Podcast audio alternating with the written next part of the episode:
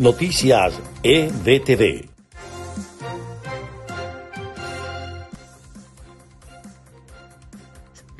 Este es el resumen de Noticias EBTV en podcast. A continuación, las informaciones del día jueves 22 de abril.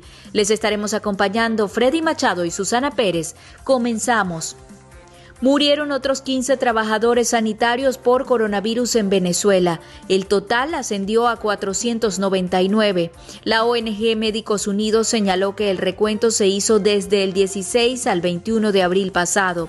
El occidental estado de Zulia, limítrofe con Colombia, se mantiene como el que ha registrado la mayor cantidad de fallecidos. El Observatorio Venezolano de Prisiones denunció ante la Corte Interamericana de Derechos Humanos la precariedad de las cárceles chavistas. La directora de la ONG, Carolina Girón, participó en una audiencia pública de solicitud de opinión consultiva sobre enfoques diferenciados en materia de personas privadas de libertad y dijo que el hacinamiento es crítico ocho militares venezolanos y un jefe de las FARC muertos, miles de desplazados y decenas de detenidos. Así va el conflicto en Apure. La organización Fundaredes presentó un informe en el que documenta hechos que llevaron a lo sucedido en la frontera en las semanas recientes.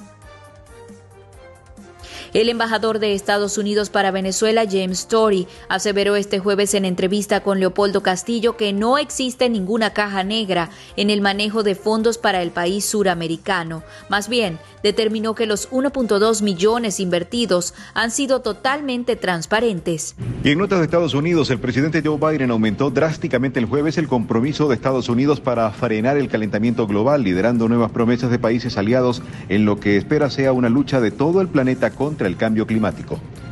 La lucha contra el calentamiento global que el presidente Joe Biden busca liderar a nivel mundial podría mejorar significativamente la vida de miles de familias latinas en el país.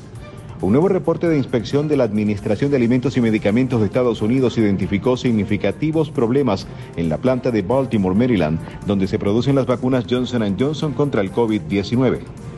El presidente estadounidense Joe Biden celebró el asombroso logro de alcanzar la aplicación de 200 millones de dosis de vacunas COVID-19 en el país antes de lo previsto. Estados Unidos vuelve a ser conmovido por la muerte de una joven que recibió cuatro disparos por parte de un oficial de policía. Los hechos captados en una cámara de video vuelven a poner de relieve el uso de tecnología como herramienta de testimonio para hacer justicia. Este fue el resumen podcast de EBTV Noticias preparado por María Gabriela Rondón y presentado por Susana Pérez y Freddy Machado. Les invitamos a mantenerse actualizados con las noticias más importantes de Venezuela, Estados Unidos y el mundo a través de nuestra página www.ebtv.online. Hasta la próxima. Noticias EBTV.